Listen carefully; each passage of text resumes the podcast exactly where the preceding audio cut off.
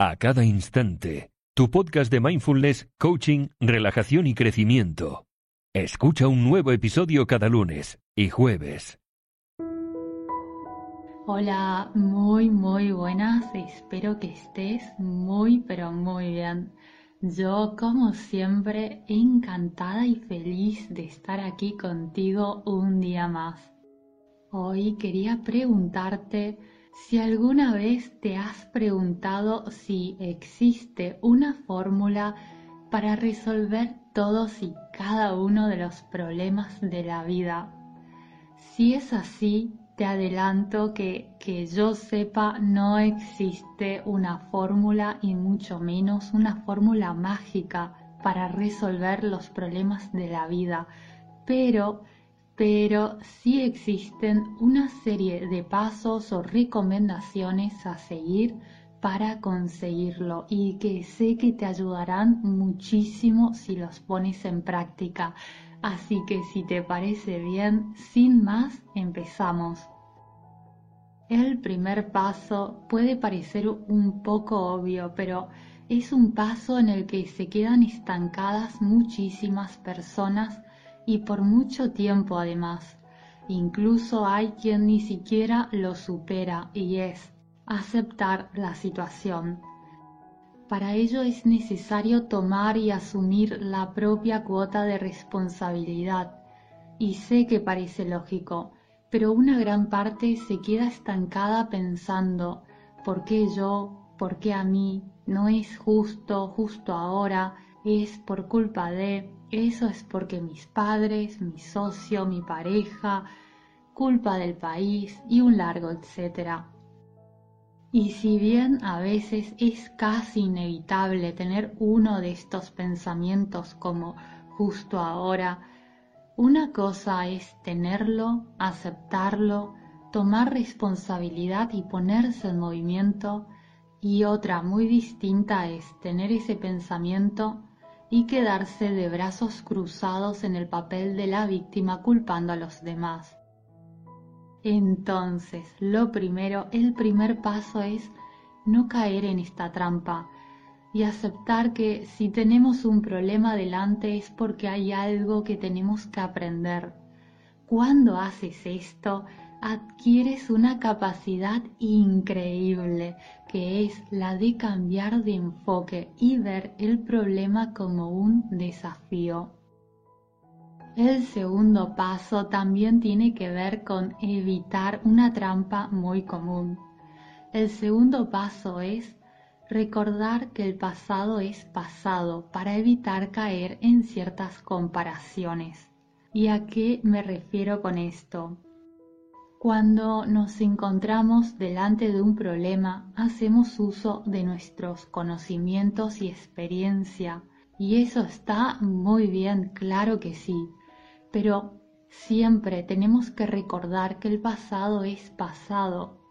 Quizás antes no existía una solución para ese problema, pero tal vez ahora sí.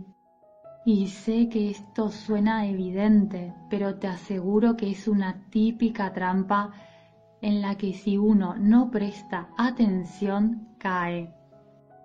Y te voy a dar un ejemplo. Imagínate una persona que tiene mascotas. Quizás una de sus mascotas ha enfermado. La lleva al veterinario y el veterinario, la veterinaria le dice que se trata de X problema pero que no hay ni cura ni tratamiento. Ahora bien, quizás esa mascota ha tenido una cría que posteriormente presenta los mismos síntomas. De este modo, la persona piensa, claro, tiene el mismo problema, pero el veterinario o la veterinaria ya me ha dicho que no hay cura ni tratamiento para esto. Pero la persona se olvida considerar que el veterinario le ha dicho eso en el 2015 o en el 2018 y quizás efectivamente en el 2015 no había un tratamiento para esto, pero de eso ya han pasado varios años. Quizás ahora sí hay algún tratamiento o aunque sea una nueva pastilla. Y si no prestamos atención a esto, caemos en la trampa pensando, sí, el veterinario la veterinaria ya me ha dicho que no hay una cura un tratamiento. ¿O cuántas veces nos sucede esto con Internet? Quizás buscamos una herramienta en Internet, buscamos y buscamos, no lo sé. Imagínate una herramienta que mejore significativamente la calidad de las fotos antiguas y quizás no hay nada y luego llega septiembre y sigues pensando que no hay porque ya has buscado en febrero y no había nada. Pero aquí también puede ser que en estos últimos meses haya salido esa herramienta que buscabas. Nuestro pasado puede proporcionarnos muchas ideas y pistas para ayudarnos a resolver un problema, pero siempre tenemos que recordar y tener en cuenta que a veces lo que ha funcionado en el pasado no necesariamente funciona en este momento y por el contrario, lo que antes no funcionaba o aquello que ni siquiera existía, ahora tal vez sí. Muy bien, dicho esto, pasamos al tercer paso y es transformar ese problema en una pregunta. Albert Einstein dijo, si yo tuviera una hora para resolver un problema y mi vida dependiera de la solución, gastaría los primeros 55 minutos en determinar la pregunta apropiada, porque una vez conociera la pregunta correcta, yo podría resolver el problema en menos de 5 minutos. Y sí, ha sido un genio, ¿verdad? Tiene toda la razón, claro que sí. Muchas veces nos agobiamos pensando, ¿cómo encuentro una solución? ¿Cómo lo resuelvo? Y es comprensible, pero lo ideal es transformar ese problema en una pregunta y luego esa pregunta la puedes reformular incluso de varias maneras. Haciendo esto, mi querido amigo, mi querida amiga, te puedo asegurar que comienzas con buen pie, porque partes con la perspectiva adecuada. Además, la pregunta o las preguntas en sí mismas vienen acompañadas de respuestas y de numerosas posibilidades. Y no solo, sino que además nos ayuda a no caer en la trampa de la queja, de esta manera, conseguimos concentrar el 100% de nuestras energías en actuar y además lo hacemos con más ánimos. Preguntas que puedes hacerte son muchas, muchísimas, pero te daré algunas y te dejaré en la descripción de este episodio para que las puedas ver con más calma.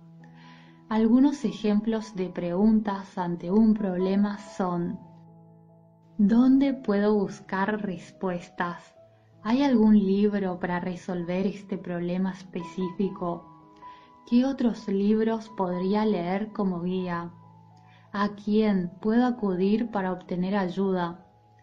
¿Existe algún perfil profesional que se ocupe de resolver estos problemas? ¿Conozco alguna persona que sepa acerca de este tema? Conozco a alguien que haya pasado por esta situación, a quien le pueda pedir un consejo. ¿Cómo han resuelto otras personas este problema? ¿Cómo resolvería una persona a la que admiro este problema si se encontrara en mi situación? ¿Qué haría? Y allí piensa en una persona que conozcas personalmente o no, que sea sumamente determinada, y piensas, ¿qué haría esa X persona que es sumamente determinada si se encontrara en mi situación? Y si haciéndote estas preguntas te surgen más preguntas, no te preocupes, porque con cada pregunta que te haces vas obteniendo más y más conocimiento que pueden ayudarte a resolver ese problema. Es altamente probable que después de este paso ya conozcas la respuesta a tus problemas.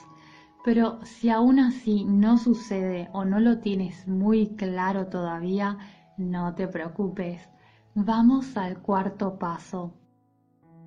Pero antes quisiera pedirte si aún no te has suscrito a este podcast que te suscribas para apoyarme y así también puedo saber si encuentras útil aquello que te comparto. Y gracias de todo corazón si ya te has suscrito a este podcast. Bueno, ahora sí pasamos al cuarto paso que es buscar ampliar la información con la que cuentas y tener puntos de vista alternativos. Y aquí abro un paréntesis para hacer una pequeña reflexión acerca de esto. Ampliar conocimiento y tener puntos de vista alternativos no es lo mismo. A veces nos gusta un autor en particular y leemos un libro y nos encanta, entonces leemos otro otro libro del mismo autor. Y creemos que estamos ampliando conocimientos y sí es verdad, lo estamos haciendo, pero siempre en la misma dirección. De esa manera ampliamos conocimiento, pero de manera limitada, porque muy simple, porque si bien seguimos ampliando nuestros conocimientos, como te decía, lo hacemos siempre en esa misma dirección el punto de vista será siempre el mismo. Y es inevitable que tengamos autores favoritos y está muy bien, pero recuerda también explorar otras áreas, otros puntos de vista, incluso que contradigan aquello que dice tu autor preferido. De lo contrario, te quedas solo con una parte de la información. Hacer esto además te ayuda a resolver problemas, te ayuda a tener una mente más amplia, abierta y receptiva y comprender mejor a las demás personas con sus distintos puntos de vista. También es importante porque nos ayuda a superar esos momentos en los que nos sentimos estancados, estancadas a nivel intelectual, como, como si se nos agotaran las ideas o cuando nos sentimos un poco perdidos, perdidas y no sabemos muy bien cómo proceder. Y tener una nueva visión, una visión más fresca, gracias a nuevos libros, podcasts, conferencias, cursos, talleres, te resultará de gran ayuda. Y si aún así, después de haber seguido todos los pasos anteriores, te cuesta resolver un problema, puedes pasar al quinto paso, que es hacer esquemas. A veces nos cuesta trabajo resolver un problema porque tenemos mucha información en la cabeza y todo se ve un poco borroso. Puedes entonces buscar una pizarra o un cuaderno. Yo te sugiero que sea una pizarra ya que puedes borrar más fácilmente y crea allí mapas mentales, esquemas y pon los datos que tengas en mente. Esto te ayudará a ver la situación y las posibilidades de manera más clara y sobre todo objetiva. Y si aún así no consigues superar el problema que tienes, no te preocupes porque tienes el sexto paso que es mi favorito y es uno que, si bien siempre procuro tener en cuenta los pasos anteriores, muchas veces voy directamente a este paso y es, imagina que eres el guionista o la guionista de una película de no ficción entonces, tu trabajo consiste en escribir el guion de una película en la que el actor o la actriz X se convierte en o consigue tal resultado. Claramente la idea es que ese personaje se encuentre en la situación en la que te encuentras tú ahora y quiera resolver aquello que quieres resolver tú ahora. Entonces, vamos a ver un ejemplo. La idea es que si, por ejemplo, a ti te gustaría tener una empresa, pero por el momento es solo un sueño porque no sabrías cómo, resolver ese problema de pasar de ser trabajador o trabajadora dependiente que trabaja para una empresa a empresario empresaria, entonces la idea es que te imagines que tienes que crear el guion para una película en la cual escribes cómo una persona que trabaja para una empresa ha pasado a tener su propia empresa. ¿Qué ha hecho ese personaje? ¿Qué ha buscado? ¿Qué pasos ha dado esa persona? ¿Con quién ha hablado? ¿Cómo lo ha conseguido? ¿Qué hábitos ha dejado de lado? ¿Qué hábitos ha incorporado? ¿Qué rutina ha cambiado? Escribe el guion de esa película, cómo esa persona ha pasado de ser trabajador o trabajadora de una empresa a tener su propia empresa de éxito. Te imaginas entonces que eres el guionista de esa película y que es tu trabajo escribir esa historia. ¿Qué ha hecho el personaje X para pasar de ese punto A a ese punto B? Esto te ayudará a ver que siempre hay un camino. Primero, mi querido amigo, mi querida amiga, vuélvete el guionista y luego sé el protagonista de esa gran película. Y por último, el séptimo paso es descansar. Tu mente necesita estar descansada para poder reflexionar y tener buenas ideas.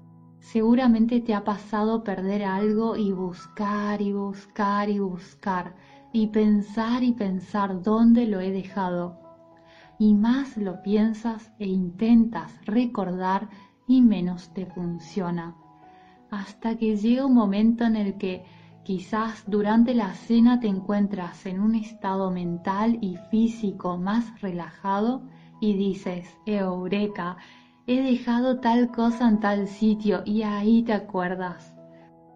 Por eso, concédete también esos momentos de descanso para que tu mente funcione mejor y para que puedas parar también el ruido mental.